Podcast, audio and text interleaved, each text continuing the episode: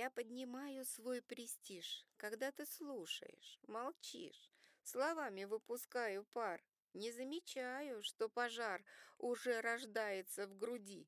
Мне б замолчать и отойти, но нет, я не могу. Престиж, недобро смотришь, но молчишь. И от обиды взгляд тяжел, глубокий вздох.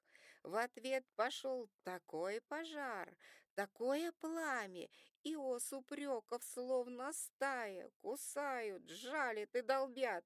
Мои ответы просто спят. Какой престиж, какая спесь! Слова пропали, сдулся весь. Уже не рад цунами слов, заслон поставить ты бы мог лишь улыбнуться и сказать, что был неправ, груди прижать. Вопрос лишь в том, ты повзрослел, чтоб не доводить до этих дел.